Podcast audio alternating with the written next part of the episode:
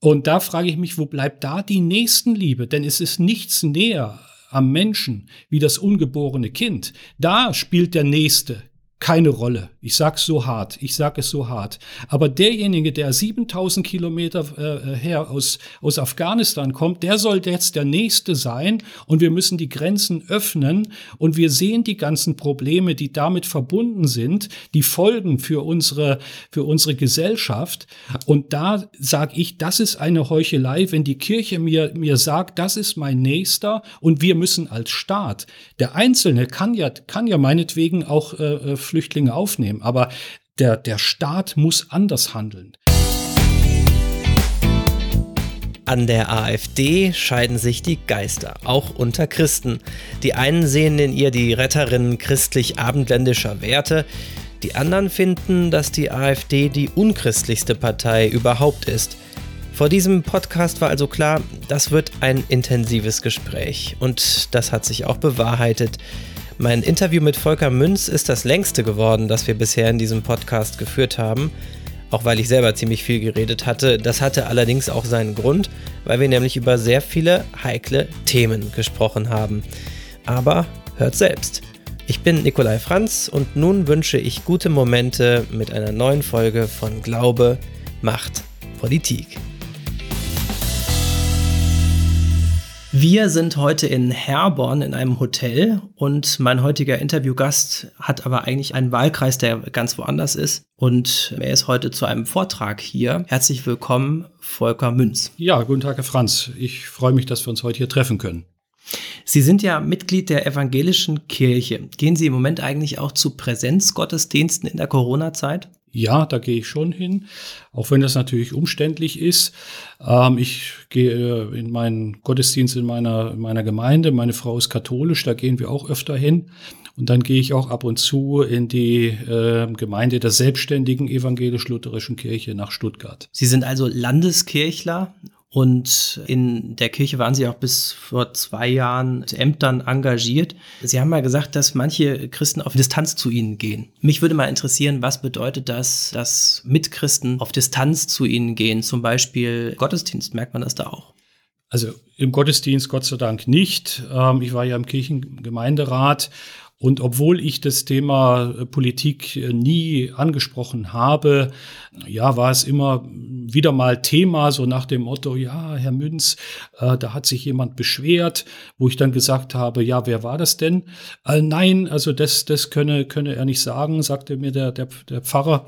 Äh, das könne er, er, mir nicht sagen, ähm, ähm, weil äh, diese Menschen Angst haben, ähm, dass sie dann irgendwie von ähm, AfD-Leuten bedroht werden werden. Ich habe hm. dann, ich habe dann erwidert, das ist also völlig, völlig ähm, äh, unverständlich. Es hat noch nie ein, ein AfD-Mitglied irgendjemand bedroht. Ich selber bin bedroht worden, mein, mein Haus ist beschmiert worden, mein, mein Auto ist, äh, äh die, die Radmuttern sind entfernt worden, ja. Und was mich mhm. am meisten schmerzt, da habe ich also von, von Kirchenseite offiziell nie irgendwie ein Wort der Anteilnahme äh, bekommen. Es ist immer nur so hintenrum dann äh, gesagt worden, ja, da hätte sich jemand beschwert. Ich weiß von, von einer Familie, die tatsächlich auf Distanz geht, also die äh, buchstäblich, äh, sage ich mal, dann die Straßenseite wechselt. Aber das ist Gott sei Dank die Ausnahme. Ich habe bei den Kirchenmitgliedern meiner Gemeinde, mit denen habe ich ein gutes, gutes Verhältnis Verhältnis, äh, wir unterhalten uns, wir grüßen uns und so weiter. Das sind also wirklich Ausnahmen und meistens eben ähm, ja mehr oder weniger hintenrum äh, kommen dann diese Anfeindungen. Trotzdem hat die AfD in der Kirche ja schon einen schweren Stand, muss man ja. sagen. Die Landeskirchen liegen politisch mit der AfD in fast allen Fragen über Kreuz, die katholische Kirche auch in sehr vielen Fragen. Die Deutsche Evangelische Allianz meidet die AfD. Leiden Sie darunter? Ja, das tut mir weh. Denn ähm, ich muss ehrlich sagen, ich bin sehr enttäuscht äh, von, von den Kirchen, von den Kirchenvertretern. Wenn man sich mal die Punkte, und wir werden ja sicherlich noch auf einige Punkte äh, eingehen, dann muss ich sagen, dann hat die AfD das, das konsequenteste äh, Programm, äh, was christliche Werte angeht, also zum Beispiel Lebensschutz, zum Beispiel ja Bewahrung äh, von Ehe und Familie. Ähm, das sind das sind Dinge, die die AfD ganz klar äh, vertritt und zum Beispiel die Partei mit dem C im Namen eben nicht mehr vertritt, deren Mitglied ich auch äh, jahrelang war. Also von daher gibt es gute Gründe, warum Christen AfD wählen sollten. Und wenn dann Leuten das Christsein abgesprochen wird, weil sie in der AfD sind oder weil sie die AfD wählen, also finde ich das absolut äh, unverständlich. Und im Gegenteil, die Kirchen müssen aufpassen, dass sie nicht ähm, als Vorfeldorganisation äh, von Rot und Grün ähm, sich weiter ähm, aufspielen. Wie ist es denn bei Ihnen? Kommen Sie nicht manchmal auch ins Nachdenken und fragen sich, könnten diese ganzen Leute jetzt in der Kirche, in Freikirchen oder in der Allianz nicht vielleicht doch recht haben mit ihrer Kritik? Mhm. Natürlich ähm, ähm, reflektieren äh, sollte jeder über das, was er tut oder was er, was er unterlässt. Natürlich komme ich auch ins, ins Grübeln. Vor allen Dingen ist es der Preis äh, wert, ja, äh, sich da zu engagieren äh, mit äh, natürlich massiven ähm, Nachteilen, die ich ja vorhin schon mal äh, angedeutet habe. Mhm. Aber ich halte nach wie vor eine konservative Partei in Deutschland für absolut notwendig angesichts der vielen äh, massiven äh, Veränderungen in unserem Land braucht es eine, eine konservative, und zwar eine christlich-konservative Partei, die es sonst eben nicht gibt. Und deswegen will ich das Projekt ähm, AfD nicht einfach ähm, ja, aufgeben. Bei allen Schwierigkeiten, die, die da sind, die ich ja auch nicht, nicht leugne, ähm, halte ich es absolut äh, äh für notwendig, dass auch eine christlich-konservative Partei in der Politik äh, ähm, vorhanden ist. Was sind denn so Punkte, wo Sie sagen, da komme ich jetzt ins Grübeln?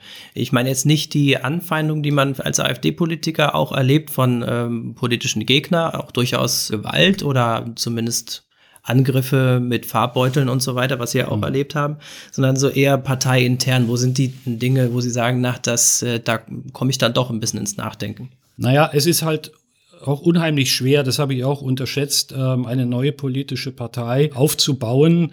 Ähm, ich habe das damals ja noch aus der, aus der Ferne, sage ich mal. Ich war natürlich nie Mitglied oder irgendwie Sympathisant der Grünen. Aber ich das glaube ich Ihnen.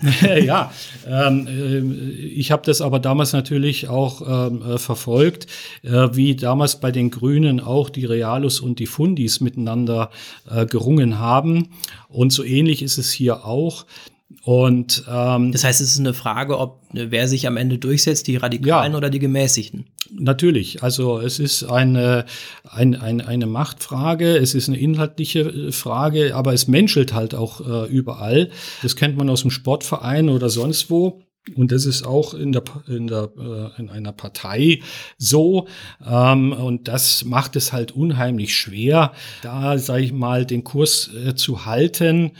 Und ähm, ja, also wo, wo sich die AfD hinentwickelt, ähm, weiß ich selbst auch nicht. Ich kämpfe dafür, dass wir uns etablieren als eine bürgerliche, konservative, christlich-konservative Kraft.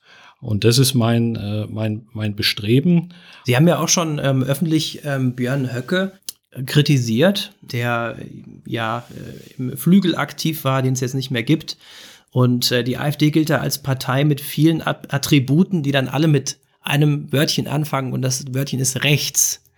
Rechtskonservativ, rechtspopulistisch, ja. in Teilen vielleicht rechtsradikal und rechtsextremistisch sogar, wenn man zumindest nach dem Thüringer Verfassungsschutz geht und das auf den, äh, die Thüringer AfD bezieht, äh, die dann davon äh, schreibt, dass die AfD in Thüringen erwiesen rechtsextrem ist und dass äh, er darin eine Bestrebung gegen die freiheitlich-demokratische Grundordnung sieht. Jetzt hat ähm, Herr Höcke gerade durchblicken lassen, dass er offen ist für eine Kandidatur im Parteivorstand. Wenn er tatsächlich da rein gewählt werden würde und würde dann auch jetzt offiziell über die Geschicke der Partei bestimmen, wäre das für Sie, wo Sie sagen, da ist ein Punkt für mich erreicht, wo ich nicht mehr mitgehen kann? Also man muss ähm, erstmal äh, differenzieren und muss auch definieren, äh, was man meint. Äh, die AfD hatte viele Attribute. Wir waren zuerst die Professorenpartei. Wir waren aber auch die zwei, ein, die ein, äh, ein Themenpartei. Ein Themenpartei waren Euro. wir auch, obwohl wir aber immer schon andere Themen auch mit im, im Blick hatten. Und Sie sind ja von Anfang an dabei. Ich bin von Anfang an dabei. 2013, ich war beim Gründungsparteitag in Berlin dabei, habe den Kreisverband mit aufgebaut, auch die, die Bundesvereinigung Christen in der AfD. Und äh, wir hatten viele Attribute, ähm, äh, wie gesagt, Professorenpartei.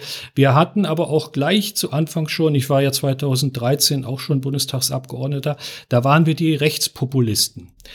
Jetzt muss man mal äh, das Wort rechts äh, definieren. Ja, es ist ja leider zu einem äh, Schimpfwort verkommen und da hat auch die CDU äh, mitgewirkt. Sie hat selber dafür gesorgt, dass sie, soll man sagen, ähm, hier von den von den Linken äh, und damit zähle ich natürlich auch die Grünen, also äh, vom linken Spektrum praktisch auch in die Enge gedrängt wird. Äh, Christina Schröder, ehemalige Familienministerin der CDU, hat ja gesagt sagt, ja, rechts äh, und rechtsextrem ist alles, was nicht, was nicht links ist. Und die, die bürgerliche Mitte wird hier praktisch, da wird, wird versucht, an den Rand zu drängen. Aber die, Partei, aber, die, AfD ist jetzt ja keine Partei der Mitte. Haben ja gesagt, es ist nein, nein, christlich aber wir sind eine bürgerliche, äh, äh, konservative Partei. Und ich äh, sehe am, am Wort rechts und an dem Begriff rechts erstmal überhaupt nichts Schlimmes. Wenn es links gibt, und da bekennen sich SPD und Grüne und so äh, natürlich stolz dazu, dass sie eine linke mhm. Partei sind. Dann gibt es auch rechts. Für mich ist rechts ein, ein Synonym für konservativ. Und da muss man natürlich ähm, dann auch differenzieren, wie es man ja, wie man es bei der linken Seite auch tut. Ja, links, links radikal und links extrem. Und so muss man es beim Rechten auch machen. Äh, mich wundert nur, dass, ähm, sagen wir, auf dem linken Auge große äh, Blindheit herrscht.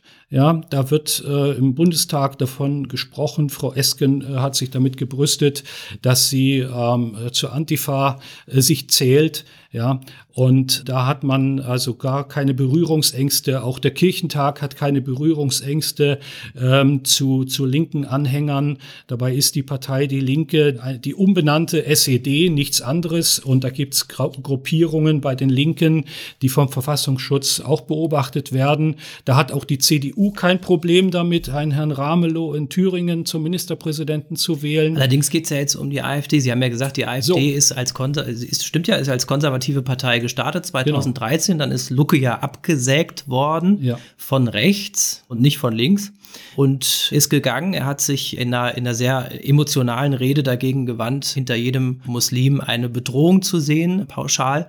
Dann ist Frauke Petri, hat äh, die Macht übernommen und ist dann aber auch wieder geschasst worden, auch wieder von rechts, kann man sagen. Mittlerweile ist Herr Meuthen ein gemäßigter Konservativer, der immer noch was zu sagen hat, aber bei ihm denke ich mir auch manchmal, es ist auch ein bisschen ein Ritt auf der Rasierklinge. Wenn er, wenn er merkt, okay, die ähm, Leute um Höcke setzen sich durch, dann ist er auch weg vom Fenster. Also man kann schon eindeutig sagen, es gibt eine Bewegung hin noch weiter nach rechts zu gehen, auch wenn man ursprünglich als konservative Partei gestartet ist, was Sie ja auch unterstützen. Ich, ich merke auch in Ihren Aussagen, dass Sie ähm, jetzt äh, sich wahrscheinlich eher zum konservativen Flügel, christlich-konservativen Flügel zählen und nicht zum Flügel an sich, den es jetzt ja nicht mehr gibt. Aber trotzdem, die Abgrenzung ist ja ein Problem. Und nochmal die Frage, würden Sie unter einem Vorstandsmitglied Höcke in der Partei bleiben können? Also ich habe äh, Herrn Höcke ja auch schon äh, kritisiert. Und zwar habe ich ihn kritisiert äh, für, seine, für seine Wortwahl. Und ich hätte natürlich ein Problem, wenn er jetzt ähm, eine führende Rolle, ich sag mal, in der Bundespartei übernehmen würde, weil das auch ein äh, Signal äh, nach außen bedeuten würde, was ich für, für problematisch halte. Also ich ähm, bin ein Anhänger äh, des Herrn Meuthen äh, weil ich äh, denke, dass er mit seiner Art, wie er, sage ich mal, die Programmatik, äh, die wir haben, rüberbringt, äh, genau die richtige ist. Wir haben gute Argumente.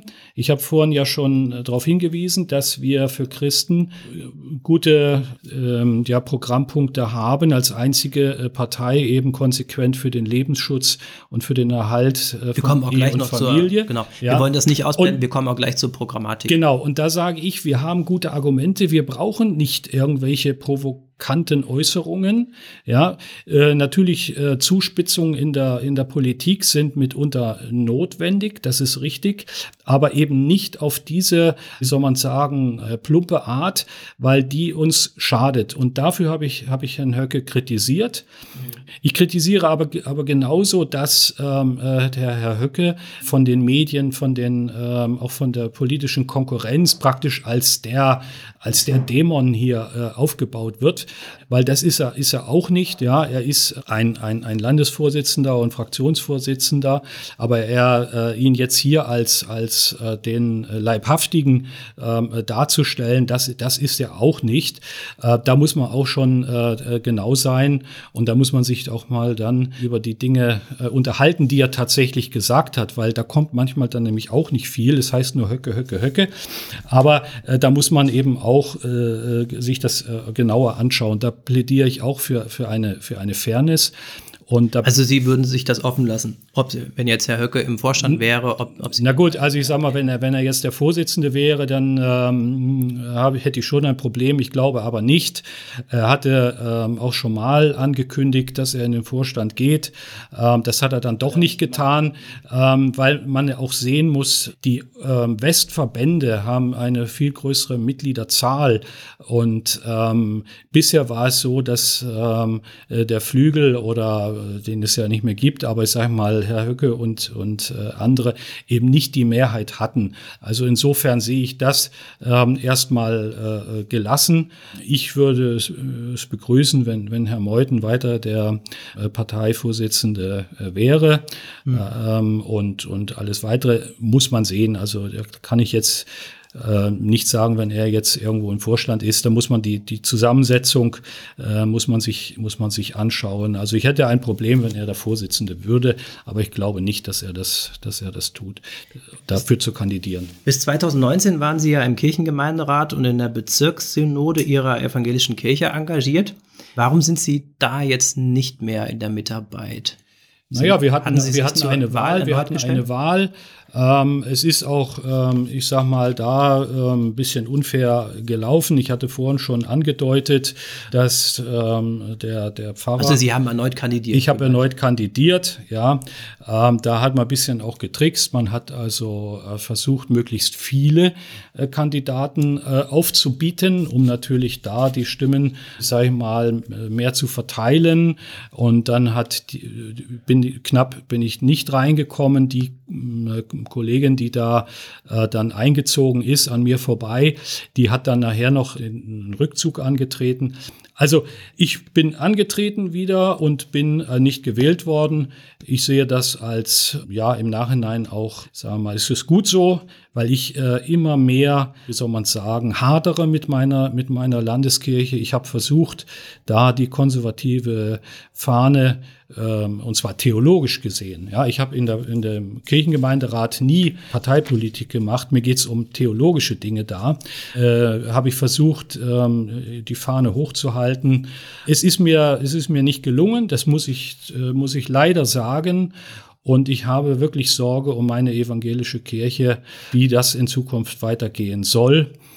Und äh, insofern, ja, bin ich, bin ich letztendlich äh, gescheitert mit meiner, mit meiner politisch oder mit meiner Arbeit äh, in, im Kirchengemeinderat. Und ich überlege wirklich, äh, ob die, äh, sage ich jetzt ganz ehrlich, und ich habe vorhin angedeutet, dass ich auch Gottesdienste der selbstständigen evangelisch-lutherischen Kirche besuche.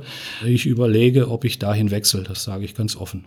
Was macht das mit Ihnen, wenn Sie als explizit als Christ die christliche Fahne in der AfD hochhalten wollen und werden auf der anderen Seite erfahren Sie Ablehnung von Ihren eigenen Leuten in der, in der Landeskirche? Ja, das, das schmerzt natürlich und das schmerzt gewaltig.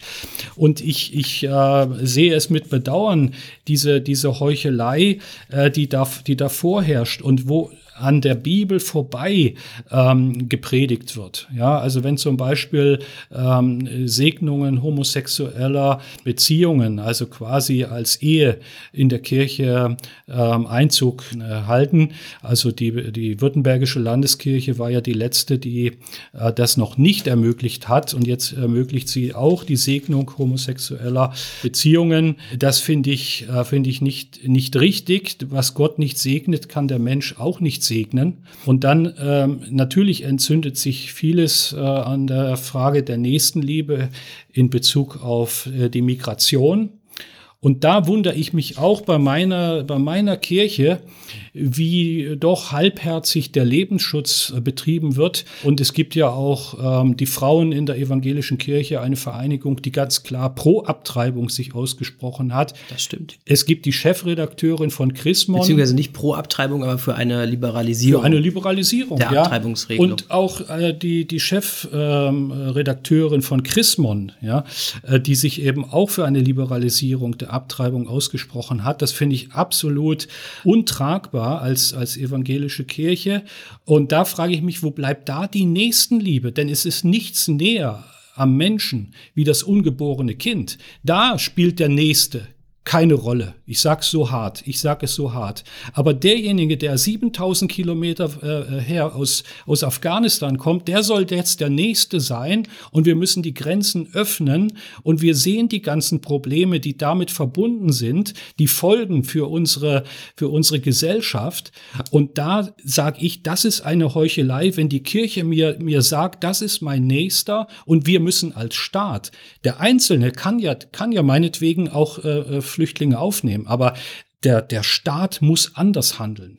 Der Staat muss äh, entsprechend der fünften These der Barmer theologischen Erklärung nach Recht und Gesetz handeln und für, für Recht und Frieden sich einsetzen. Und da kann man leider, das kann man bedauern, aber es ist so, man kann jetzt nicht die Gebote der Bibel eins zu eins äh, auf die Politik übertragen. Das funktioniert eben nicht.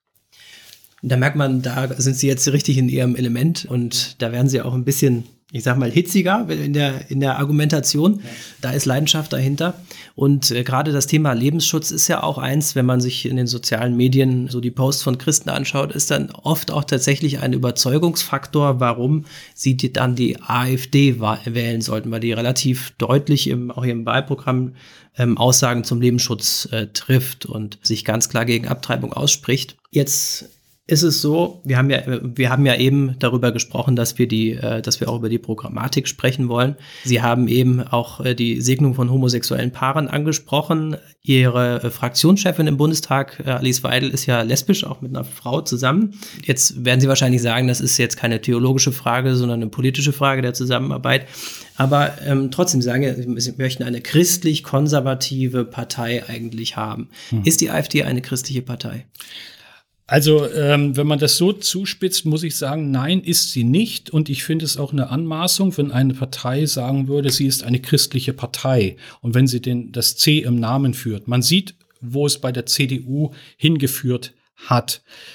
Wir haben ganz klar eine Trennung von Kirche und Staat. Mein Reich ist nicht von dieser Welt, heißt es. Ja. Mhm. Und insofern sind es zwei Reiche, wie, wie Luther sagen würde. Und ähm, wir sind auch nicht die Partei bibeltreuer Christen, die vielleicht von sich behaupten würde, sie ist eine christliche Partei.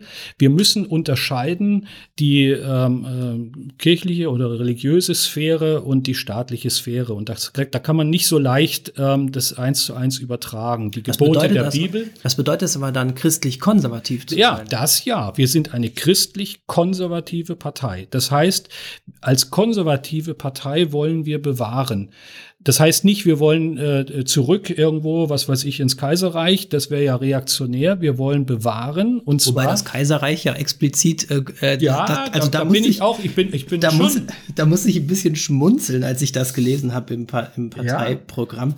Die AfD, also Zitat, die AfD setzt sich gegen die Schmähung des Deutschen Kaiserreichs ein, ja. das unzutreffend als rückständiger Unrechtsstaat diffamiert wird. Aber ja. Sie, Sie stellen jetzt ein für alle Mal klar, Sie wollen nicht den Kaiser zurück. Das wollen wir nicht, aber natürlich wollen wir eine faire Beurteilung des Kaiserreiches. Und das ist äh, leider äh, in dem Geschichtsunterricht ähm, äh, leider oft viel zu negativ dargestellt. Äh, das Deutsche Reich äh, war damals sehr fortschrittlich. Ähm, also waren jetzt beim christlichen, so, genau, christlich-konservativ. Genau, wir, wir sind eine konservative Partei. Das heißt, wir, wir wollen Werte, insbesondere Werte bewahren und Institutionen wie zum Beispiel Ehe und Familie, aber auch Nation.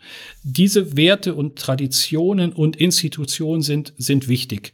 Und in Europa gründet sich die Kultur maßgeblich auf dem Christentum. Ja, Antike, die griechisch und römische äh, Antike, das Christentum und die Aufklärung. Das mhm. sind die Wurzeln unserer Kultur. Und insofern ist nach meinem Verständnis eine konservative Politik immer auch äh, eine christlich-konservative, weil eben dieses Element des Christentums ganz wichtig ist für unsere Kultur. Und äh, das wollen wir sein.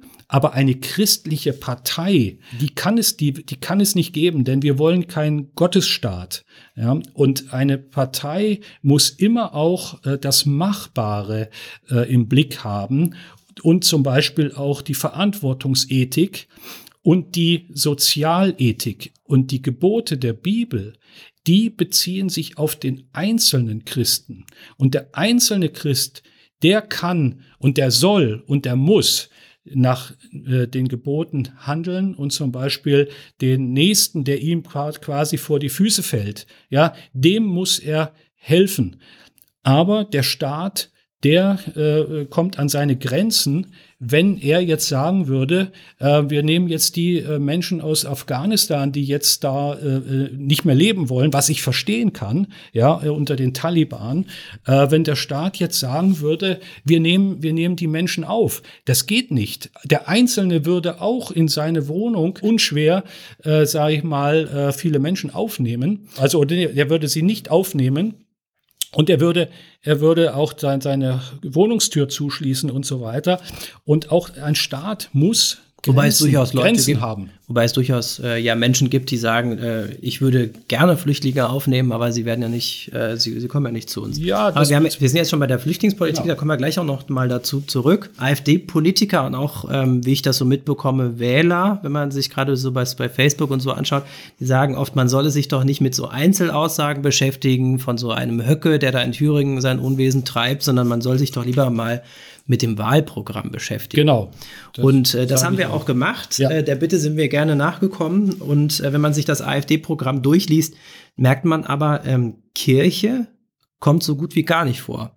Die AfD bezieht sich auch nicht explizit auf christliche Werte oder ein christliches Menschenbild. Es wird zwar einmal genannt, dass Humanismus und äh, Christentum eine Wurzel unseres hm. heutigen Staates sind, aber das war es dann auch schon. Also christliches Menschenbild kommt nicht vor. Warum eigentlich? Also das wenn, die AfD, erstmal, wenn die AfD äh, eine christlich-konservative Partei ist. Also wir, wir nehmen ganz stark Bezug auf unsere Kultur. Wir wollen das christliche, die, die christlich-abendländische Kultur bewahren. Wir wollen die Werte äh, bewahren und natürlich äh, spielt da, spielt da die, die Menschenwürde eine ganz klare Rolle und äh, natürlich auch das, das christliche Menschenbild. Also ähm, ich müsste jetzt selber da nochmal reinschauen. Also ich, ich bezweifle, dass man da jetzt sagen kann, das kommt nicht vor. Ja, also wir, wir wollen ganz das wird klar, nicht genannt. dass Deutschland ein christlich geprägtes Land bleibt. Und damit ist natürlich gemeint, dass wir diese äh, Werte, die, die unser Land ausmachen, die letztendlich auch die, die Rechtsordnung äh, prägen und die Grundlage bilden, dem äh, Böckenförde-Theorem, dass die weiterhin in unserem Land Gültigkeit haben. Und da ist natürlich ganz klar äh, das christliche Menschenbild, und das sage ich auch in jedem äh, Vortrag, äh, ist ganz klar das, was wir hier in Deutschland bewahren wollen. Wir sagen ja auch, dass also vielleicht ein Zitat, unsere ja? steht im AfD-Wahlprogramm, unsere Identität ist geprägt durch unsere deutsche Sprache, unsere Werte, unsere Geschichte und unsere Kultur. Letztere sind eng verbunden mit dem Christentum, der Aufklärung, unseren künstlerischen und wissenschaftlichen Werken. Okay, also genau. Christentum kommt auch vor, aber jetzt, naja, also es ist jetzt, naja, sag mal, jetzt dann so weit zu gehen und zu sagen, wir machen, also die CDU schreibt zum Beispiel ja immer in ihr Wahlprogramm rein, wir machen Politik auf Grundlage des christlichen Menschenbildes. Hier wird so gesagt, so sie, sind sie wir gewachsen. Sagt es, so sie sagt es, sie tut aber nicht das, was sie sagt. Und wir könnten es vielleicht noch viel mehr sagen, Aber wir, wir tun das und zwar, was das, äh, was den Lebensschutz angeht. Und wir betonen eben auch, dass dieses Menschenbild ähm, nicht in allen Kulturen gleichermaßen vorhanden ist. Und das sagen wir in vielen unserer, unserer Stellungnahmen, dass natürlich das christliche Menschenbild dafür gesorgt hat und die Grundlage bildet für äh, das Prinzip der Menschenwürde und für die Menschenrechte. Und das sagen wir mhm. auch bei vielen Gelegenheiten. Und wir sagen eben, das ist nicht selbstverständlich. Das gibt es eben nicht in der islamischen Kultur. Das gibt es nicht in der östlichen Kultur. Diese Menschenwürde, diese sich aus dem Ebenbild äh, des Menschen ähm, äh, mit Gott ergibt. Und das sagen wir bei, bei, bei verschiedenster Gelegenheit, dass das eben nicht selbstverständlich ist. Und man kann nicht davon davon ausgehen, dass ein Verfassungspatriotismus äh, das bewirken wird, so nach dem Motto, wir teilen das Grundgesetz aus und dann ist damit gewährleistet, dass die Menschen, die aus ganz anderen Kulturen kommen, sich daran äh, orientieren werden. Nur im Wahlprogramm steht es äh, eben so nicht drin und das da soll man ja immer besonders ja, nachschauen, was okay. fordert die Partei dann eigentlich. Vielleicht können Sie sich ja dafür einsetzen, wenn das den Christen in der AfD wichtig ist, dass das in der, in der, im nächsten Wahlprogramm. Äh, Aber vorkommt. es gilt ja auch das Grundsatzprogramm. Das, das, das Grundsatzprogramm. Äh, wir haben ja auch ein Grundsatzprogramm. Mhm. Und das ist natürlich das, was, äh, sag ich mal, nicht nur von Wahl äh, zu Wahl, äh, sagen wir mal, ähm, äh, gilt und erneuert wird, sondern das Grundsatzprogramm, das sind ja Prinzipien, die, die ähm, äh, ich sag mal, ewig Gültigkeit haben sollen jedenfalls langfristig. Und ähm, da ist das schon äh, immer wieder auch äh, erwähnt worden. Das Thema Religion kommt ja im Wahlprogramm auch vor allerdings ausschließlich in Verbindung mit dem Feindbild Islam, sage ich mal, etwas provokant. Die AfD scheint dem Glauben irgendwie kaum etwas Positives abgewinnen zu können, wenn man das, äh, zumindest wenn man nach den Aussagen des Parteiprogramm, äh, des Wahlprogramms geht. Religion kommt zumindest nicht im positiven Zusammenhang vor, sondern zum Beispiel mit der Religion, der türkischen Religionsbehörde und DITIB und so weiter. Warum eigentlich nicht? Also die, die SPD hat sich, glaube ich, durchgerungen dazu, die Kirche wenigstens zu erwähnen als einer, äh, als eine gesellschaftliche Kraft, die auch Positives bewirkt oder so. Warum eigentlich jetzt nicht im, bei der AfD? Ja, doch. Also natürlich kommt die äh, Religion als positives Element vor in unserem Wahlprogramm und auch in unserem Grundsatzprogramm. Ich habe ja vorhin schon darauf hingewiesen, die Religion, und zwar das Christentum, ist in Deutschland und in Europa eine wesentliche Grundlage unserer Kultur und damit ein wesentlich für den Zusammenhalt der Gesellschaft notwendig. Also die Religion hat eine ganz wichtige Aufgabe, nicht nur individuell für den Einzelnen praktisch als, als Heilsbotschaft, sondern auch für die Gesellschaft. Ja, eben ähm, Sie, sie prägt die Werte und natürlich ist der Staat äh, darauf angewiesen, dass es diese prägenden, wie soll man sagen, Institutionen gibt. Und da ist die Kirche eben ganz, ganz wesentlich. Also äh, nochmal, das äh, Böckenförde-Theorem besagt es ja, dass der Staat von Voraussetzungen lebt, die er nicht selber schaffen bzw. garantieren kann. Und deswegen hat für uns, ähm, ich sage mal, die, die Religion und die religiösen Werte, und das ist nun mal in Deutschland das Christentum, eine ganz wesentliche Bedeutung. Und das ist ja schön, dass Sie das, ähm, dass Sie das so vertreten und auch sagen im Wahlprogramm. Ich habe jetzt mal eine Stelle rausgesucht, wo es, ich sag mal, am positivsten rüberkommt, was die christliche Religion, zumindest der christliche Glaube bewirkt. Da steht es aber auch wieder nur in Abgrenzung zum Islam. Äh, Zitat, Minarett und Muizzinruf sind mit einem toleranten Nebeneinander der Religion, wie es die christlichen Kirchen praktizieren, nicht vereinbar. Also da sagt man immerhin im Nebensatz, dass die christlichen Kirchen ein Nebeneinander der Religion, wahrscheinlich ist gemeint Konfession oder so, ähm, zu, äh, wie die es praktizieren, dass es damit nicht vereinbar ist.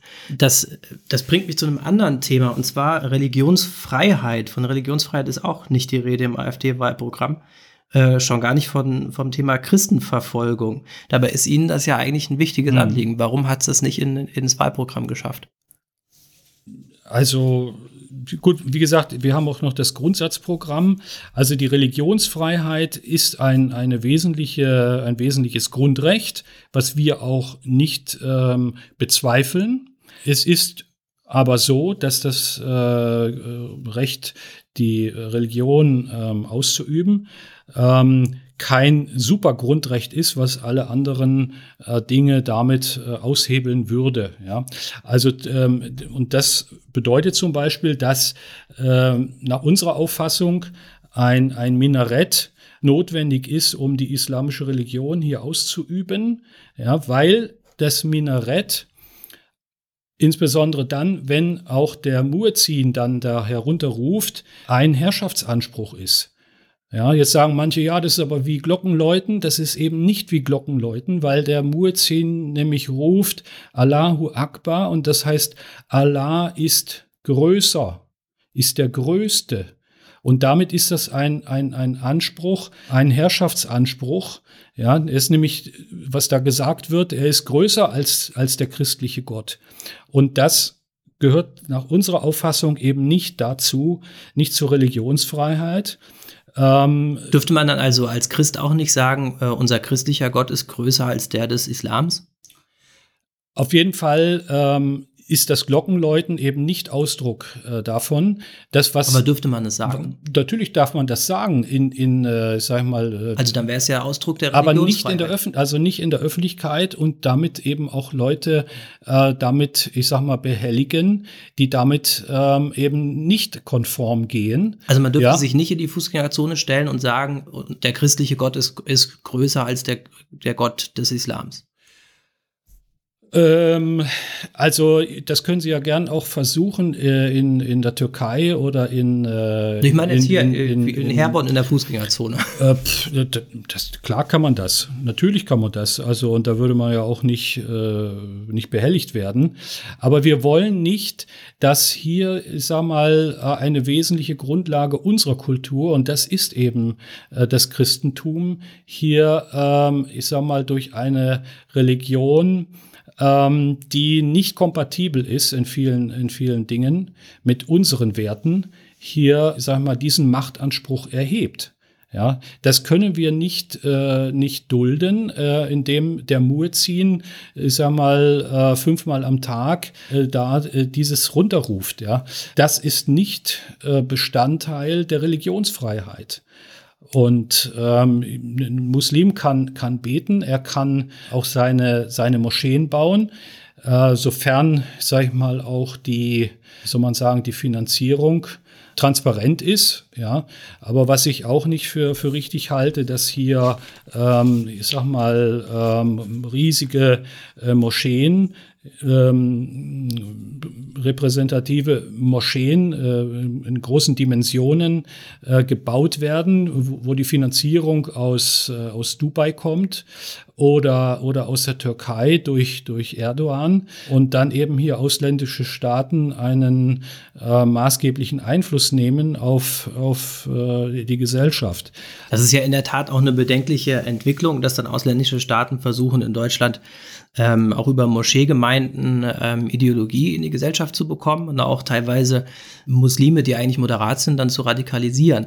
Allerdings bin ich, ist mir, äh, als Sie das eben gesagt haben, wie Sie äh, das mit sich, sich mit Religionsfreiheit sich das vorstellen, äh, da ist mir die Menschenrechtserklärung von Kairo eingefallen genau. für die islamische Welt. Da ist ja auch von Religionsfreiheit die Rede von Muslimen. Also sie bekennen sich ganz klar zu Religionsfreiheit, aber im Islam heißt ja Religionsfreiheit, äh, beziehungsweise in der äh, Erklärung der Menschenrechte äh, hm. von Kairo heißt die Religionsfreiheit, die Freiheit äh, die eigene Religion zu schützen, nämlich den Islam. Genau. Und da bedient man sich einfach eines Kniffs und zu sagen, es gibt einfach die Religion, die hat eine Freiheit, die genießt, genießt Freiheit und Schutz. Das ist der Islam. Mhm. Und die anderen äh, Religionen, die sind eigentlich gar keine richtigen Religionen, deswegen müssen die auch nicht besonders geschützt werden. Und vor allen Dingen ist das dann ähm, nicht zu tolerieren, wenn es dann so einen Religionswechsel gibt, zum Beispiel vom Islam zum Christentum. Genau. Wenn ich genau. jetzt, es geht mir oft so, wenn ich die Argumentation der AfD zum Thema Religionsfreiheit höre, dann habe ich den Eindruck, dass es vor allen Dingen darum geht, sich mit dem Islam auseinanderzusetzen und zu sagen, dass der eigentlich gar keine richtige Religion ist. Man sagt dann einfach, das, was jetzt Ausdruck der Religion ist, das ist eigentlich ein politischer Ausdruck, ob das jetzt geht vom Kopftuch über Minarette, Muezzinruf oder sonst was. Äh, auch der, es werden sogar auch die islamtheologischen Lehrstühle abgelehnt. Da ähm, gibt es ja doch eine durchaus auffällige Parallele zu der Art, wie das in der arabischen Welt gesehen wird mit der Religionsfreiheit. Mit der, Universal mit der Menschenrechtserklärung der Vereinten Nationen hat das eher wenig zu tun. Naja, Sie haben da ja schon angedeutet, dass es äh, durchaus ähm, sehr schwierige Aspekte im, im Islam gibt. Und was der Islam unter Religionsfreiheit versteht, ist nicht das, was wir unter Religionsfreiheit äh, verstehen. Oder das, was der Islam unter oder die islamische Welt unter Menschenrechten versteht, ist nicht das, was wir darunter verstehen. Die Kairoer Erklärung zu den Menschenrechten gibt ja ganz klar Auskunft darüber, dass äh, die Menschenrechte unter dem Vorbehalt der Scharia stehen. Und auch, ja, die Religionsfreiheit ist nicht in unserem Sinne zu verstehen. Aber ist es denn Und, unser, äh, unser, Sinn, äh, unser Sinn von Religionsfreiheit? Nein, wir, Denn die anderen Parteien sehen es ja anders als die AfD. Ja, wir sind da halt sehr äh, wachsam und ich sage ganz klar, ich habe es ja vorhin auch schon, schon angedeutet, der Islam, und man muss unterscheiden, der Islam und die Muslime, das ist ein Unterschied. Aber der Islam, wie er im Koran und auch in den Hadithen, äh, sag ich mal, ähm, kodifiziert ist, der ist in vielen Dingen nicht kompatibel mit unseren Werten, auch nicht mit den, mit den Menschenrechten.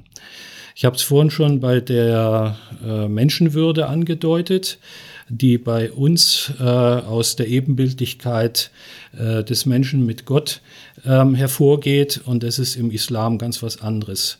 Da sind die Menschen eben nicht gleichwertig, sondern der Nicht-Muslim äh, hat da einen anderen Wert als der, als der Muslim. Und das muss man halt, das muss man halt sehen. Und deswegen muss man hier auch vorsichtig sein, wenn man jetzt hier ähm, blind ja, sagt, es ist alles egal, wir beten an einen Gott, was leider auch äh, die, die christlichen Amtsträger äh, zunehmend verkünden, ist doch eh alles ein Gott. Ja, also das finde ich ist, äh, das ist, das ist Blasphemie und Synkretismus, der hier ähm, äh, praktiziert wird. Ähm, das hat also mit, mit der christlichen Religion in meinen Augen nichts mehr zu tun. Und da muss man, muss man wirklich vorsichtig sein. Der Islam ist nicht nur eine Religion, sondern da er eben die Trennung zwischen äh, Religion und Staat nicht kennt und auch die Trennung zwischen Privatleben und Religion nicht kennt, ist er eine Religion, die auf den ganzen Menschen abzielt. Ja, insofern eine totalitäre Ideologie und eben nicht nur eine Religion, die im Privaten praktiziert wird, sondern die, der Islam möchte den ganzen Menschen und die ganze Gesellschaft durchdringen. Und das ist mit unserem Verständnis von Staat und Gesellschaft nicht vereinbar. Also, dass es Integrationsprobleme gibt, die auch am Islam selbst liegen, ist, denke ich, unbestritten. Es gibt ja auch äh, in anderen Parteien da große Bestrebungen dazu, dass, äh, dass äh, da wachsam zu sein und das zu schützen, was uns wichtig ist, unsere, unsere Werte, unser Zusammenleben. Natürlich geht äh, Gewalt geht nicht, Unterdrückung von Frauen und so weiter. Äh, auch dieser Herrschaftsanspruch, von dem Sie sprechen, der äh, darf in Deutschland nicht gelten, nach Überzeugung von Demokraten in unserem Land.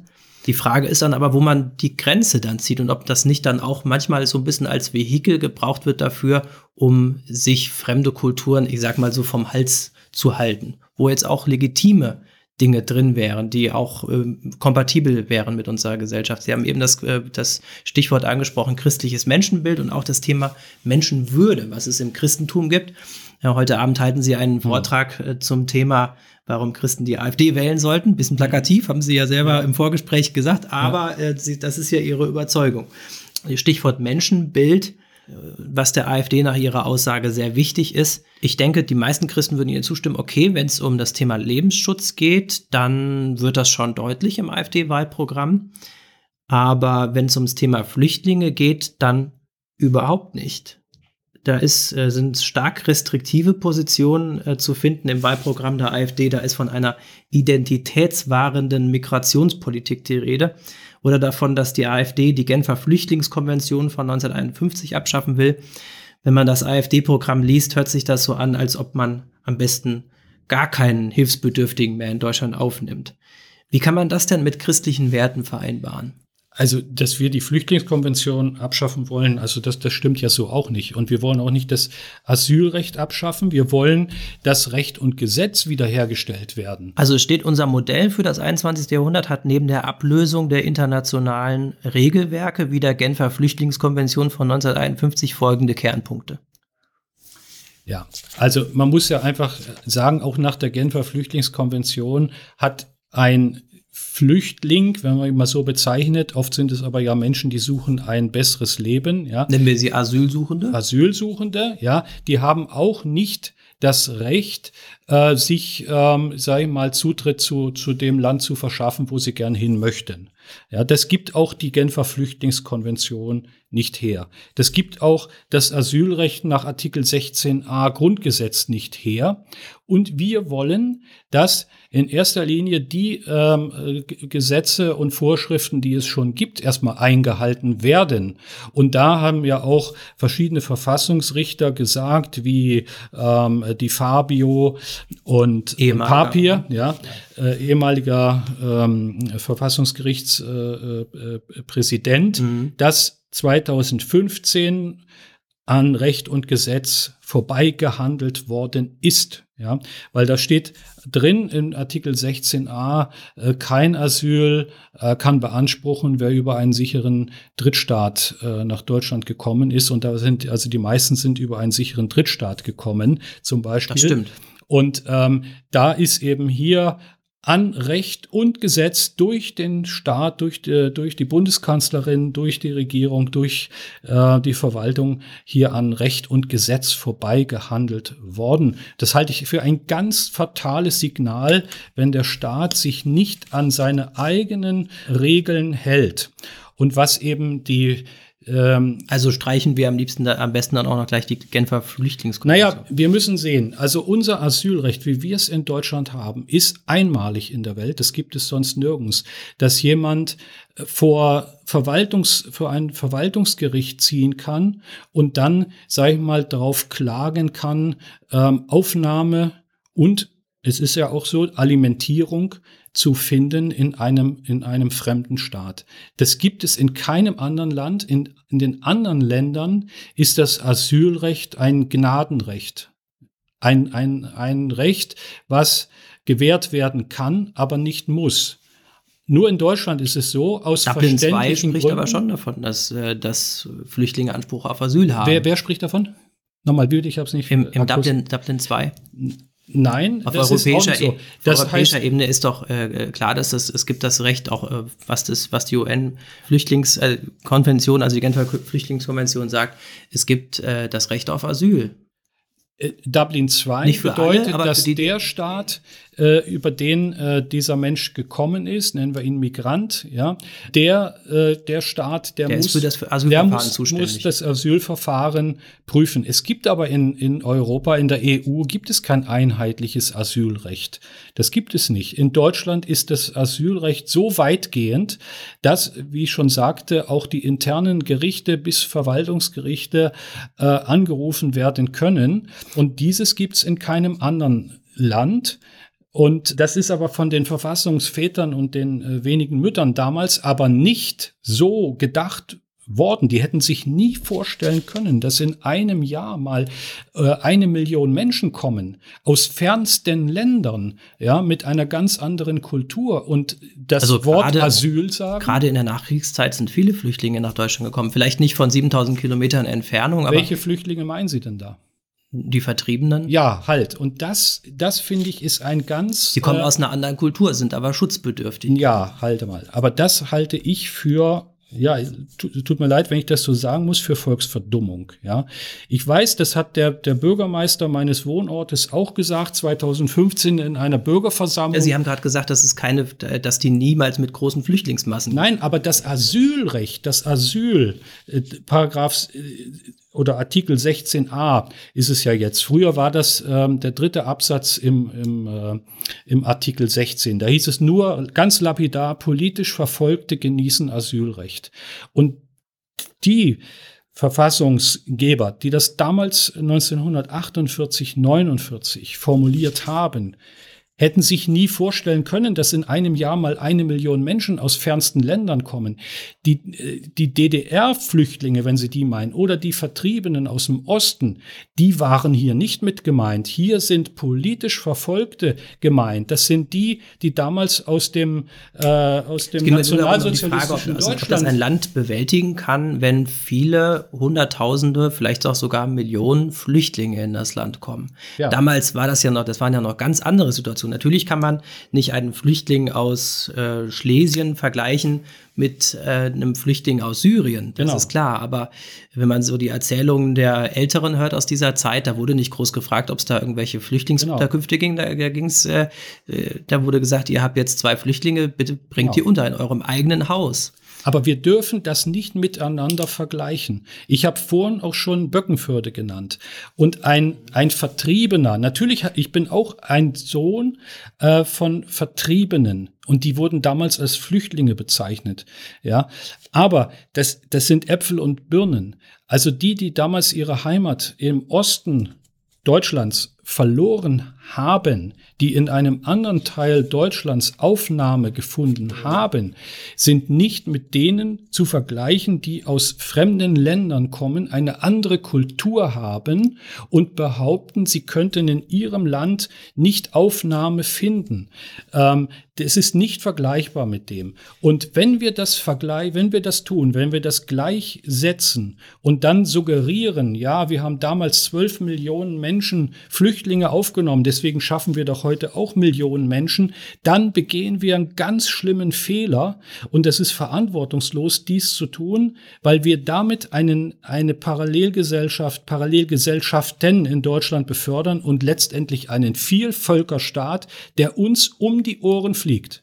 Also es ist, das ist mit Sicherheit so, dass es schwieriger ist, Menschen aus sehr fremden Kulturen äh, zu integrieren und auch ähm, alleine, wenn es eine Sprachbarriere gibt, die zu über, äh, überwinden und dann auch kulturelle Barrieren. Da gibt es sehr viel zu tun äh, für, für die Bundesrepublik, was die Integration von Flüchtlingen angeht. Und zwar sehr viel mehr, als das bei den äh, Vertriebenen war damals. Hm. Ähm, aber Sie hatten eben davon gesprochen, dass es, ähm, dass sich auf solche Zahlen gar nicht ein, äh, eingelassen werden konnte oder dass dann damals nicht die Rede davon war, okay, es sind andere Kulturen, aber die Frage, die dahinter steht, ist doch grundsätzlich, ähm, gilt das Recht auf Asyl für politisch Verfolgte oder für Kriegsflüchtlinge. Wir reden ja nicht von Leuten äh, aus Marokko, die äh, sich vielleicht, denen es an sich gut geht, aber sich ein besseres Leben in Europa wünschen. Genau, man, die haben wir das, auch. Die, das, genau die, die haben, wir, haben, wir, Die haben wir auch, aber ähm, wenn man das Wahlprogramm der AfD liest, dann äh, muss man ja sagen, äh, selbst ein wirklicher, selbst ein christlicher Flüchtling aus äh, Syrien hätte hier eigentlich keine Chance. Es ist auch die, die Rede davon, dass der Familiennachzug komplett gestrichen werden soll.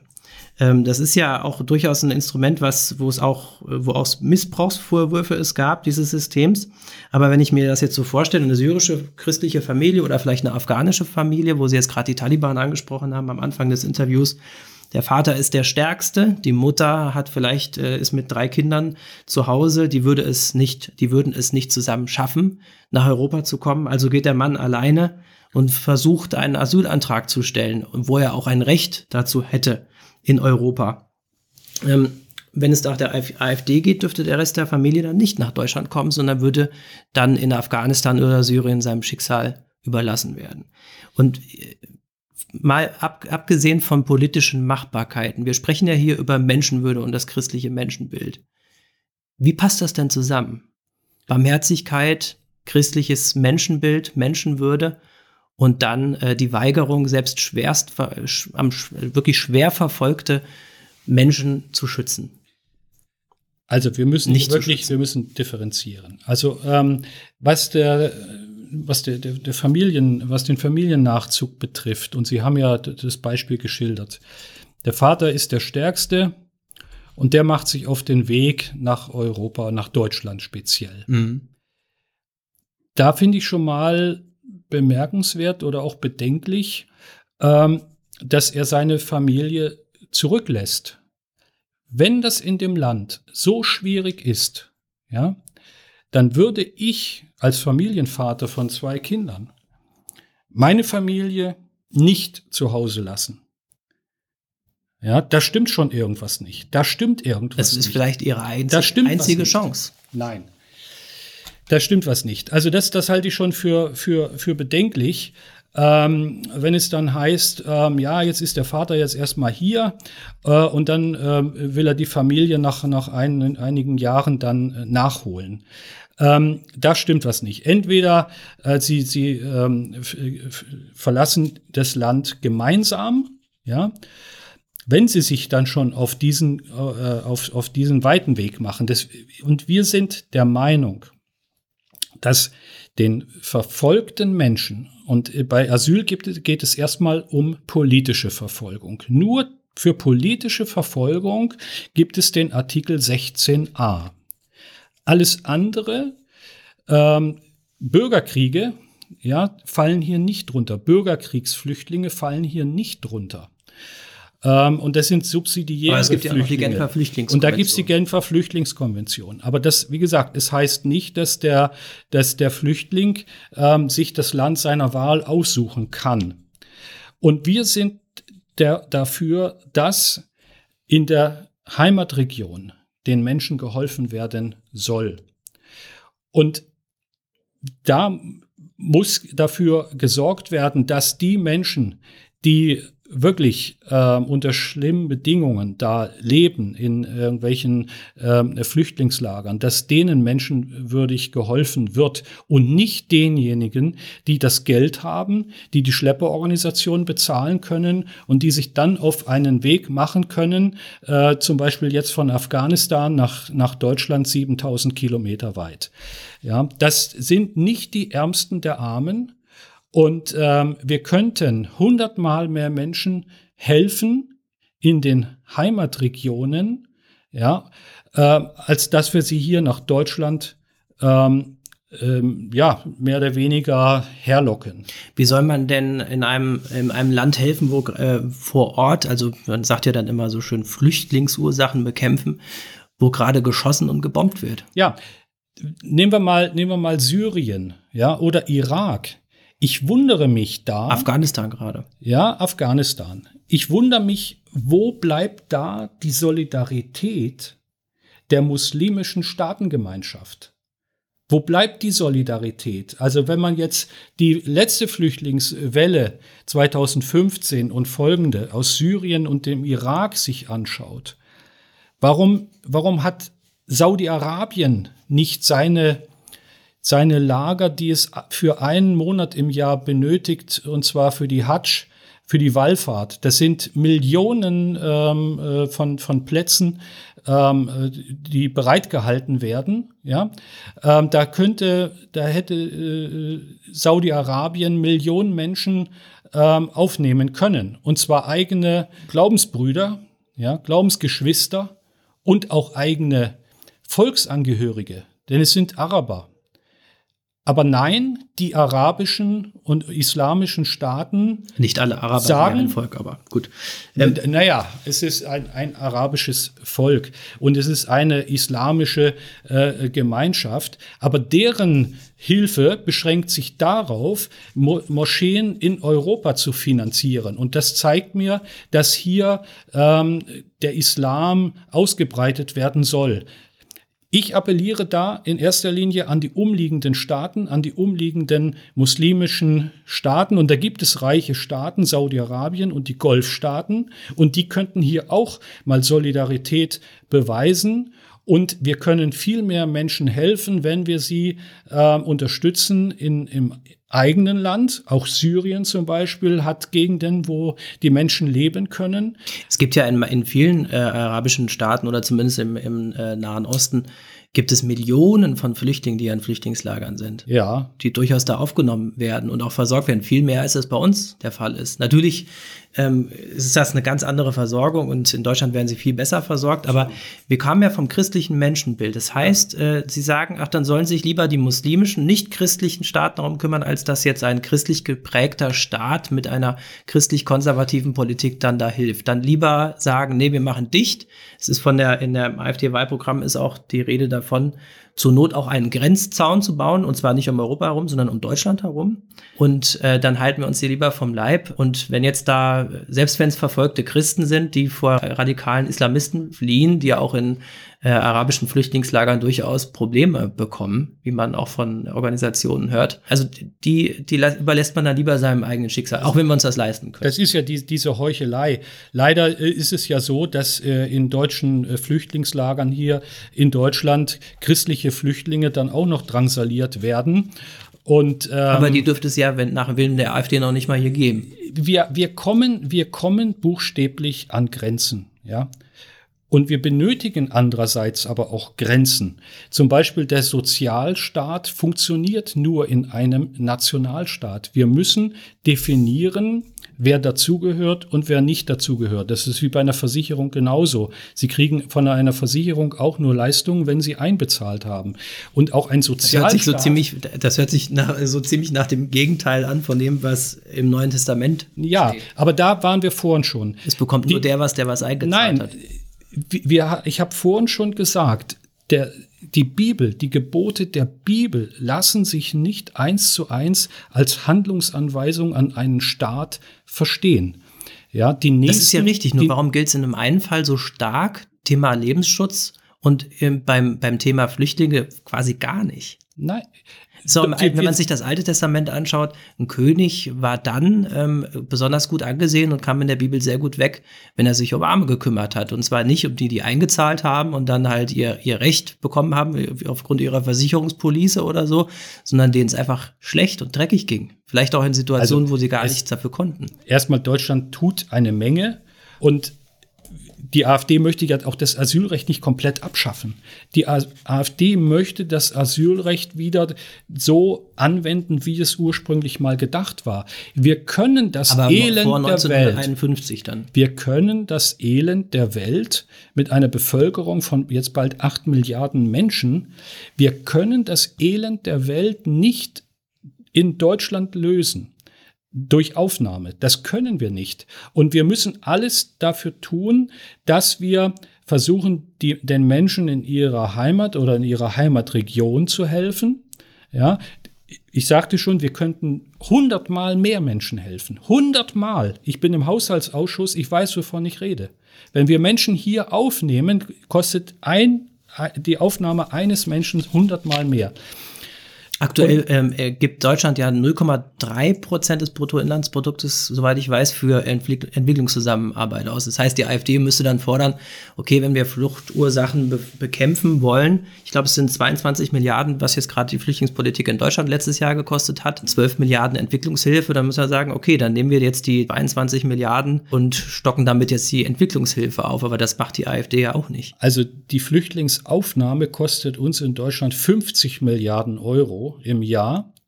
Und das ist mehr als das Doppelte, was wir an Entwicklungshilfe oder an Entwicklungszusammenarbeit, wie es äh, heute heißt, ausgeben. Das sind nämlich 22 Milliarden. Also wir könnten da auf jeden Fall mehr machen, ja, wenn wir das einfach eben den Menschen in der Heimat äh, zugutekommen lassen. Da muss man natürlich auch gucken, wem man das Geld dann gibt. Ja, leider äh, versickert viel Geld in den, in den Taschen von, von äh, Potentaten. Ja, oder äh, in Korruption, Korruptionskanälen, ja. Also da kommt leider auch nicht alles an und man muss sich auch die Projekte ganz genau anschauen. Aber grundsätzlich ist es richtig, dass es besser ist, den Menschen in der Heimat zu helfen, als dass wir hier denjenigen, die es schaffen, die das Geld haben, die den Schlepper bezahlen können, die kräftig sind, wie Sie vorhin schon gesagt haben, ja, dass wir denen hier helfen und denen, die das eben nicht haben, die das Geld und äh, die Gesundheit, äh, dass die dann leer ausgehen. Ja, und ähm, da können wir mehr machen. Unsere Mittel sind begrenzt, ja, auch unsere humanitären äh, äh, Mittel, ja, auch unsere Barmherzigkeit, wenn Sie so wollen, ja, ist auch der ist auch Grenzen gesetzt und wir müssen halt äh, da äh, richtig mit umgehen. Wenn wir sagen, und das tun ja manche, die sagen, die Nächstenliebe besagt, dass wir grenzenlos, ja, buchstäblich grenzenlos Menschen hier aufnehmen, dann ist das eine ganz äh, schwierige äh, Entwicklung, weil wir eben hier den Zusammenhalt und letztlich die innere Sicherheit unseres Landes äh, damit aufs Spiel setzen. Also ich versuche das nur gerade zusammenzukriegen mit dem, mit dem Schlagwort christliches Menschenbild, weil da, da kamen wir ja auch davor. Ähm, Sie haben ja gesagt, dass, dass wir, wir können das als Deutschland nicht. Wir können nicht alle Flüchtlinge aufnehmen. Das überlastet unsere Sozialsysteme hm. und auch unser Bildungssystem. Ähm, wir sind äh, integrationspolitisch überfordert davon. Äh, und das können wir nicht als Staat. Außerdem darf man nicht irgendwelche biblischen Prinzipien einfach eins zu eins übertragen auf mhm. eine Staatsführung, auf ein Staatsgebilde mhm. und auch auf die tagesaktuelle Politik. Jetzt müssen wir noch sagen, dann ist doch die Alternative, okay, es steht, äh, es gibt in der Bibel Maximen, Armut bekämpfen, soziale Gerechtigkeit, den Armen helfen, den Nächsten helfen, der barmherzige Samariter hilft in vorbildlicher Weise seinem Nächsten, dann könnte man als AfD doch sagen, okay, der Staat ist damit überfordert, aber wenn jemand das selber machen möchte, dann müsste er doch dazu ermutigt werden, geradezu. Wenn ja jemand sagt, ich habe genug Geld, ich würde gerne fünf syrische Flüchtlinge bei mir aufnehmen, die können bei mir wohnen, ich kümmere mich äh, um die, der Staat hat mit denen kein Problem. Also ich versuche jetzt mal nur mal so eine Alternative ja. zu finden, ne? wenn nur die Eigenverantwortung gestärkt wäre. Könnten Sie das dann befürworten? Ja, Oder würde, dann, ja, das, würde die das, Hilfe dann sogar für Private auch nicht mehr in Frage kommen. Das gab es ja in Deutschland, wo die Leute gesagt haben, ja, ich nehme, ich nehme Flüchtlinge auf mhm. und nach einem Jahr äh, standen sie dann doch aber auf der Matte. Da ging es um die Bürgschaften. Da ging es um die Bürgschaften, da wurden die Bürgschaften dann gezogen, ja, und dann sind die aus allen Wolken gefallen, mhm. die Bürgen, und haben gesagt, äh, das kann ja wohl nicht wahr sein. Ich selber, ich komme aus dem Bankwesen. Weil sie nicht ja. damit gerechnet haben, dass die, dass die ja. Bürgschaften irgendwann fällig werden. Das ist das Erste, was man, was man, was man auch gesagt bekommt, äh, wenn man bürgt, ja, das ist mhm. auch der Fall dass der Fall eintreten kann, dass man aus der Bürgschaft in Anspruch genommen wird. Und das finde ich dann eine Heuchelei, wenn man sagt, ja, ja, ich bin, ich bin ja so äh, finanziell äh, gut ge, äh, gepolstert, ich mache das. Aber wenn es dann nachher drauf ankommt, dass der Staat dann eben doch von ihm Geld verlangt, dann heißt es, nee, damit habe ich jetzt nicht gerechnet. Und das ist diese Heuchelei, die viele sagen, ja, wir haben Platz. In Berlin, da gibt es Demonstrationen, an, an, am einen Wochenende heißt es, wir haben Platz, wir, wir sind sicherer Hafen, wir wollen sicherer Hafen sein, wir wollen jetzt äh, hunderttausende Menschen aufnehmen. Und dann am nächsten Wochenende gibt's von denselben Leuten eine Demonstration, wo es heißt, der Wohnraum ist knapp. Wir haben eine Wohnungsnot und wir brauchen eine Enteignung der Wohnungsunternehmen, weil Wohnungsknappheit besteht und weil äh, die Mieten durch die Decke gehen. Also das passt nicht zusammen. Aber ja? wenn jetzt Privatleute sagen, okay, ich habe ein Riesenhaus, wir sind vielleicht ein Ehepaar, mit, äh, wo die Kinder aus dem Haus sind, wir können Leute aufnehmen, dann wäre das doch eigentlich ein christlich-konservativer Ansatz, zu sagen, okay, wir wollen den Staat nicht überfordern, aber wenn ihr das zu Hause machen wollt, gerne, dann kommt eurer christlichen Verantwortung nach. Das ist aber, sagen wir mal, nur ein naives christliches Verständnis. Weil, ich sage mal, mit einem. Wir fest ein naives christliches Verständnis. Okay. Ja, weil, sagen wir mal, damit ist es ja auch nicht getan. Jetzt nur eine Wohnung, ja. Ähm, die Frage ist ja, welche, welche Perspektiven sind da? Also, ähm, wenn, wenn jemand da behauptet, er könnte damit, ähm, sage ich mal, ähm, Menschen hier eine Perspektive äh, geben und äh, also da muss ich, da muss ich sagen, also das hat er aber dann nicht, äh, nicht richtig durchdacht, ja.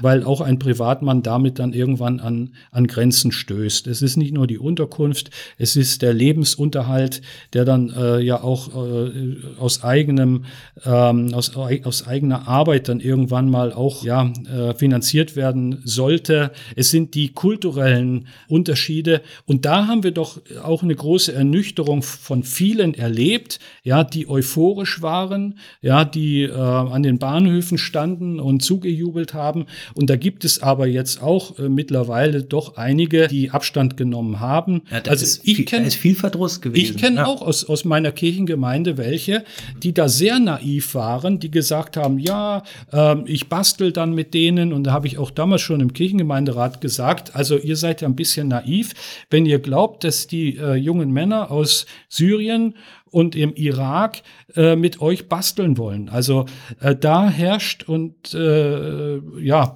herrschte und herrscht sicherlich auch sehr viel Naivität.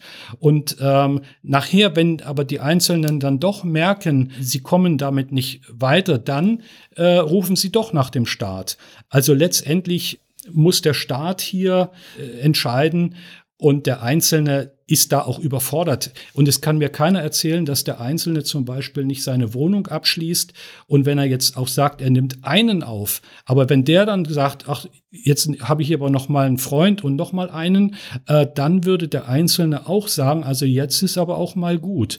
Und wenn es nämlich dann ganz schlimm läuft, dann wird auch dieses Engagement beendet und der Staat muss letztlich dafür aufkommen. Und das kann es, das kann es nicht sein. Das ist ein naives Verständnis von christlichen Geboten. Sie haben das ja eben gesagt, ein christlich naives, äh, christliches naives Denken oder naives christliches Denken.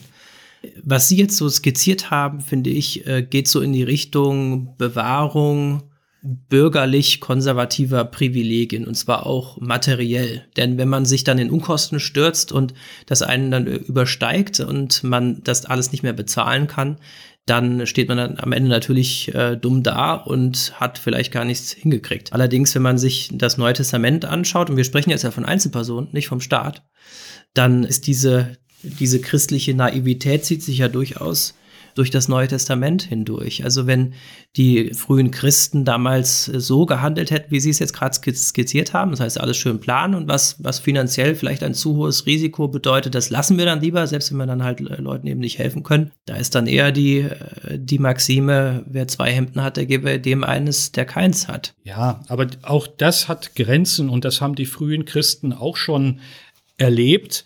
Also der ähm, vermeintliche christliche äh, Sozialismus äh, war damals eben auch nicht äh, so ja, grenzenlos. In dem Sinne ist ja von, ja. vom äh, nicht von einem Staatssystem die Rede, von so, christlicher Sozialismus. Das wird ja dann oft ein bisschen äh, platt aus der Bibel mhm. rausgezogen. Das ist jetzt hier unser, also Jesus war Sozialist oder sowas. Ja, das ist Aber es geht ja hier um das Zusammenleben von, von Christen und Privatpersonen.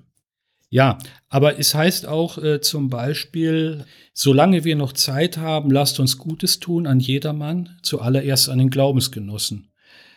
Und das bedeutet eben, zum dass Beispiel wir, christlichen Verfolgten in anderen Genau, zum Beispiel christlich Verfolgten, ja. Also die würden und, Sie aufnehmen. Und da würde ich auch schon sagen, ja, die stehen uns näher, die haben auch eine große Chance und vor allen Dingen auch eine Bereitschaft, ja, sich hier in ein christliches Land einzugliedern. Also die Zeit neigt sich ein bisschen dem Ende zu. Ich will sie jetzt auch nicht länger aufhalten, aber es gibt noch ein Thema, was sehr wichtig ist in diesem Wahlkampf, wo die AfD eine ganz eigene Position hat. Ja. Klimawandel. Ja. Die AfD schreibt, niemand streitet die jüngste globale Erwärmung ab. Die AfD bezweifelt aber, dass diese nur negative Folgen hat. Statt einen aussichtslosen Kampf gegen den Wandel des Klimas zu führen, sollten wir uns an die veränderten Bedingungen anpassen, so wie es Pflanzen und Tiere auch tun. Es ist bis heute nicht nachgewiesen, dass der Mensch, insbesondere die Industrie, für den Wandel des Klimas maßgeblich verantwortlich ist. Mhm. Die AfD sagt also, den menschengemachten Klima Klimawandel gibt es so, den gibt es eigentlich nicht. Und letztens ist der neueste IPCC-Bericht veröffentlicht worden zu physikalischen Grundlagen des äh, menschengemachten Klimawandels. Das wird ja dann zusammengetragen, was dann wissenschaftlichen äh, Studien gibt von verschiedenen Fachleuten, dann auch von politischen Beauftragten zusammengefasst. Konsens in der Forschung, natürlich gibt es den menschengemachten Klimawandel. Warum stellt die AfD sich da so quer? Also in der Wissenschaft ist es ja äh, in der Regel so, dass es verschiedene Meinungen gibt. Ja? Und äh, zu sagen, äh, der, äh, die Meinung der Wissenschaft oder auch der Konsens der Wissenschaft, ja, es gibt aber auch andere Meinungen. Und wenn es auch nur eine Meinung ist, äh, die kann auch Recht haben, ja, wie man bei ähm, Albert Einstein gesehen hat, der das ähm, Newtonsche äh, Weltbild, äh, physikalische Weltbild eben auf den Haufen geworfen hat. So, also äh, da bin ich erstmal skeptisch. Und es gibt eben auch andere Meinungen. Und ähm, ich bin jetzt kein Naturwissenschaftler, aber was ich, sagen wir mal, mit normalem Menschenverstand ähm, behaupte, ist, dass ein, ähm, ein Anteil von 0,04 Prozent in der Luft, was eben CO2 ausmacht, meines Erachtens eben hier nicht äh, der maßgebliche Faktor ist. Und wenn man dann noch bedenkt, dass 98 Prozent oder nee, dass 95 Prozent äh, natürlichen Ursprungs sind, ja, 95 Prozent natürlichen Ursprungs und dann eben 98 Prozent äh, nicht aus Deutschland kommt. Also das sind Dinge, die muss man ja hier auch berücksichtigen. Und wenn wir schon äh, Veränderungen sehen, ja, und äh, wenn man jetzt auch äh, sagt, ja, das äh, Hochwasser jetzt ähm, äh, im, im Rheingebiet A und so weiter hätte jetzt hier mit dem Klimawandel zu tun, dann muss man doch sagen, was, was ist denn aber in der Vergangenheit da gemacht worden? Ähm, man hätte eben dann äh, diese Auenwälder nicht, nicht zupflastern sollen und die meandernden äh, Bäche und Flüsse nicht äh, kanalisieren müssen. Da hätte man auch viele Sachen präventiv äh, machen können. Und es ist ja auch dann fraglich, ob man immer von, ein, von einzelnen Katastrophen auf das große Ganze genau, schließt. Genau, da, da, bin ich allerdings, skeptisch. Ähm, allerdings, äh, Sie haben jetzt gerade so, so ein ganz klassisches Argument von Leugnern des menschengemachten hm. Klimawandels angesprochen, dass der Anteil der menschlich erzeugten Klima relevanten Gase eigentlich gar nicht so hoch ist. Im, mhm. im, Gesamtvergleich. Da könnte man den Eindruck bekommen, die, die sich ihr ganzes Forscherleben damit beschäftigt haben, die wissen das noch gar nicht. Den muss man das erst nochmal sagen. Naja. Aber die gängige Forschungsmeinung, ich sag mal von 90 bis vielleicht 99 Prozent, geht ganz klar in die Richtung, es gibt einen menschengemachten Klimawandel hervorgerufen durch die Industrialisierung und CO2-Ausstoß in erster Linie. Und auch diese, ich sag mal, diese, äh, dieser geringe Anteil des, der vom Menschen emittierten Gase hm. bringt eben das Gleichgewicht auseinander. Das ist, äh, das ist ja, das mag Das ist sein. der Forschungskonsens. Und Sie haben ja auch recht. Also man, es kann natürlich, ähm, die Wahrheit wird nicht demokratisch entschieden. Genau. Die Wahrheit existiert unabhängig davon. Aber man muss sich ja schon seiner Sache sehr sicher sein, wenn es eigentlich einen Forschungskonsens gibt, aber man vertritt als politische Partei nicht diesen Konsens, sondern eine wirklich Minderheitenmeinung, wie sie wirklich, also eine sehr kleine Minderheitenmeinung und macht sie dann zum großen politischen Programm. Genau, aber Politik besteht auch immer aus der Politik des Machbaren. Und wenn wir hier versuchen wollen, aus Deutschland ja, heraus. Aus Sicht der AfD gibt es ja gar nichts zu machen, weil die AfD schreibt auch, Doch, der Mensch kann das Klima nicht beeinflussen. Wir sagen aber, wir müssen dann aber dafür sorgen, dass die Folgen, ja, wenn wir, wenn wir sagen, es gibt Änderungen, das sagen wir, ja, das Klima mhm. ändert sich, hat sich geändert und wird sich ändern. Mhm. Aber meines Erachtens eben nicht dadurch, dass äh, wir hier einen Benzinmotor fahren, ja, oder äh, Kohlekraftwerke betreiben. Das ist ähm, natürlich nur global. Und wenn wir jetzt hier damit aufhören und die Chinesen aber und die Inder auch noch weitermachen und ähm, äh, ein Vielfaches noch mehr an, an, an, an Kohlekraftwerken bauen, äh, wie wir hier jetzt in den nächsten Jahren abschalten, allerdings da wird sich gar nichts ändern. Allerdings sind die Chinesen ja deutlich schneller, was äh, die, was die, die Reduktion der CO2 CO2-Emissionen angeht. Da gibt es ja auch schon viel mehr an Elektroförderung und Investitionen in erneuerbare Energien das ist halt keine Demokratie in unserem ja, Sinne, ja. wo man einfach sowas mal schnell durchdrückt. Genau, kann, ne? das kann man eben nicht und man kann und es ist eine globale Herausforderung. Die, Le die, Leute enteignen, ja, äh, dass man ihnen sagt, dein, dein Benzinauto, ähm, ähm, das darf dann nicht mehr gefahren werden oder wenn es äh, ein Dieselauto ist, drei Jahre alt, vier Jahre alt, Euro 5, darf in Stuttgart eben nicht mehr gefahren werden. Mhm. Äh, das sind ähm, Enteignungen, ähm, die sollten wir nicht machen und man muss, man muss äh, die Kunst des Möglichen hier äh, beherzigen. Und da müssen wir eben sagen, das, was wir hier an, an ähm, Kosten äh, verursachen durch diesen, äh, diese sogenannte Energiewende. In Hamburg wurde ein Kohlekraftwerk, was gerade mal fünf Jahre alt ist, was auf dem neuesten Stand der Technik ist, ja, und äh, deutlich bessere Werte hat als jetzt eins, was in, in, in Russland oder in, in China gerade neu gebaut wird. Das wird abgeschaltet. Also da muss ich sagen, dass, das kann nicht wahr sein, dass wir 500 Milliarden Euro für, für den sogenannten, für die Energiewende ausgeben. Die könnten wir viel besser einsetzen, indem wir zum Beispiel unsere Flüsse wieder so äh, zurückbauen und Überflutungs, ähm, äh, ja, äh, wieder, wieder schaffen, dass eben diese ähm, Ereignisse wie jetzt im Ahrtal, die es alle 100 Jahre mal gegeben hat, dass wir damit besser umgehen. Aber zu sagen, das ist der Klimawandel und wir müssen jetzt aus der Kohle aussteigen, noch schneller aussteigen, da frage ich mich, wo soll dann, wo soll die Energie herkommen? Ja, und das ist wieder die Heuchelei in Deutschland. Die Niederländer bauen zehn Kernkraftwerke und eben nicht für ihren eigenen Verbrauch, sondern um dann Strom nach Deutschland zu liefern. Und die Polen werden dann ihren Kohlestrom nach Deutschland liefern. Und Deutschland wird sich an die Brust schlagen und wird sagen, deutsche Politiker werden sich äh, an die Brust schlagen und sagen, wir sind doch so ein tolles Land, wir sind hier nachhaltig unterwegs und umweltfreundlich. Und das sage ich, das ist eine Heuchelei. Deswegen da muss ja, das, dieses, muss, es würde überhaupt nichts bringen, wenn Deutschland alleine, ja. ähm, äh, ich sag mal, klimatechnisch äh, ähm, alleine unterwegs wäre. Das muss eine globale Herausforderung, es muss auf EU-Ebene, auf Aber ähm, kein ähm, Land ist so so, äh, wie soll man sagen, ja, nur wenn verantwortungslos, wie wir es sind. Nur wenn man sagt, ähm, es gibt sowieso kein Problem, dann braucht man sich auch gar nicht die Frage zu stellen, welche Maßnahmen machen wir denn, sondern wir können eigentlich für uns ist es eigentlich egal, ob jetzt ein Auto 20 Liter braucht, ähm, Nein, Diesel oder nicht. Ja nicht. Das, ist das, tut das wäre ja dann egal, weil man ja, weil der Mensch, hat, sagt die AfD ja, kann, kann das Klima nicht beeinflussen. Wir haben doch schon so viel auch getan und auch die deutsche Automobilindustrie hat doch den Dieselmotor zum Beispiel oder auch den, den Benzinmotor so ähm, äh, verbessert und effizient gemacht. Ja, aber getan wofür denn? Für den gegen den Klimawandel, meinen Sie jetzt, oder? Nein, für, die, für, den, für, den, Umwelt, für, die, äh, für den Umweltschutz.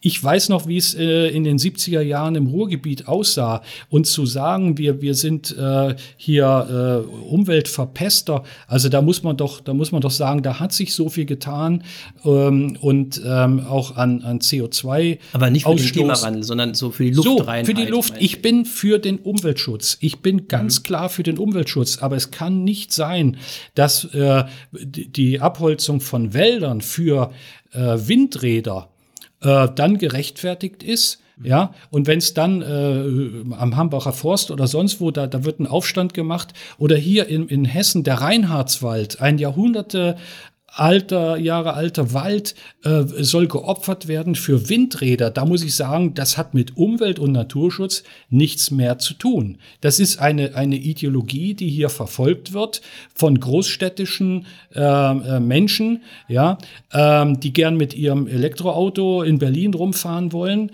ja, aber die äh, darüber hinaus eben nicht, nicht weiter denken, ja, und äh, denen egal ist, wo das Kobalt herkommt, ja, aus Kinderarbeit zum Beispiel, aus Afrika oder, oder Silizium. Äh, da muss man das alles auch mal äh, berücksichtigen und wenn man das nämlich tun würde, dann wäre ein Elektroauto eben nicht umweltfreundlicher und äh, wir müssen bei allem, was wir tun, in der Flüchtlingsproblematik, auch hier in der, in der Umweltproblematik, müssen wir das Mögliche äh, betrachten. Wir müssen verantwortungsethisch handeln und nicht Gesinnungsethik. Und nach dem Motto, am deutschen Wesen soll die Welt genesen und das wird nicht funktionieren. Das ist eine Hybris, wie hier deutsche Politiker meinen, sich äh, präsentieren zu wollen in der Welt. Das funktioniert aber nicht.